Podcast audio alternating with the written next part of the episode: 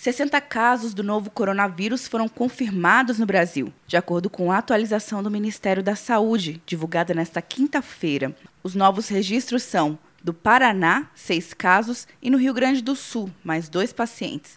O secretário executivo do Ministério da Saúde, João Gabardo, afirma que, neste momento, o mais importante é a atenção na assistência primária a nossa preocupação começa a ser com a assistência.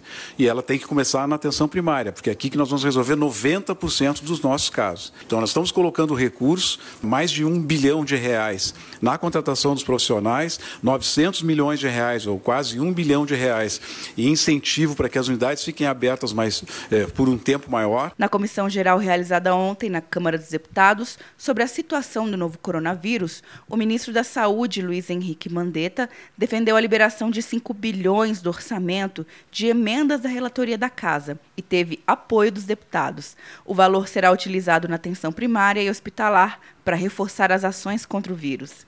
O secretário de Vigilância em Saúde, Wanderson Kleber, alertou para as medidas de prevenção e evitar o contágio. Nós temos medidas específicas para serem adotadas e esperamos que todos façam. Lavar as mãos, cobrir o rosto ao tossir e espirrar, se estiver doente, não ir trabalhar, não ir estudar.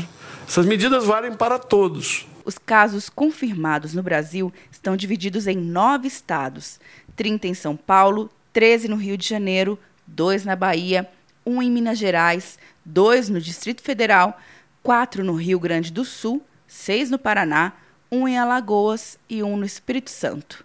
Atenção, você que fez o Enem! Sua nota pode valer uma bolsa de estudos de até 100% para os cursos de graduação à distância da Uninter.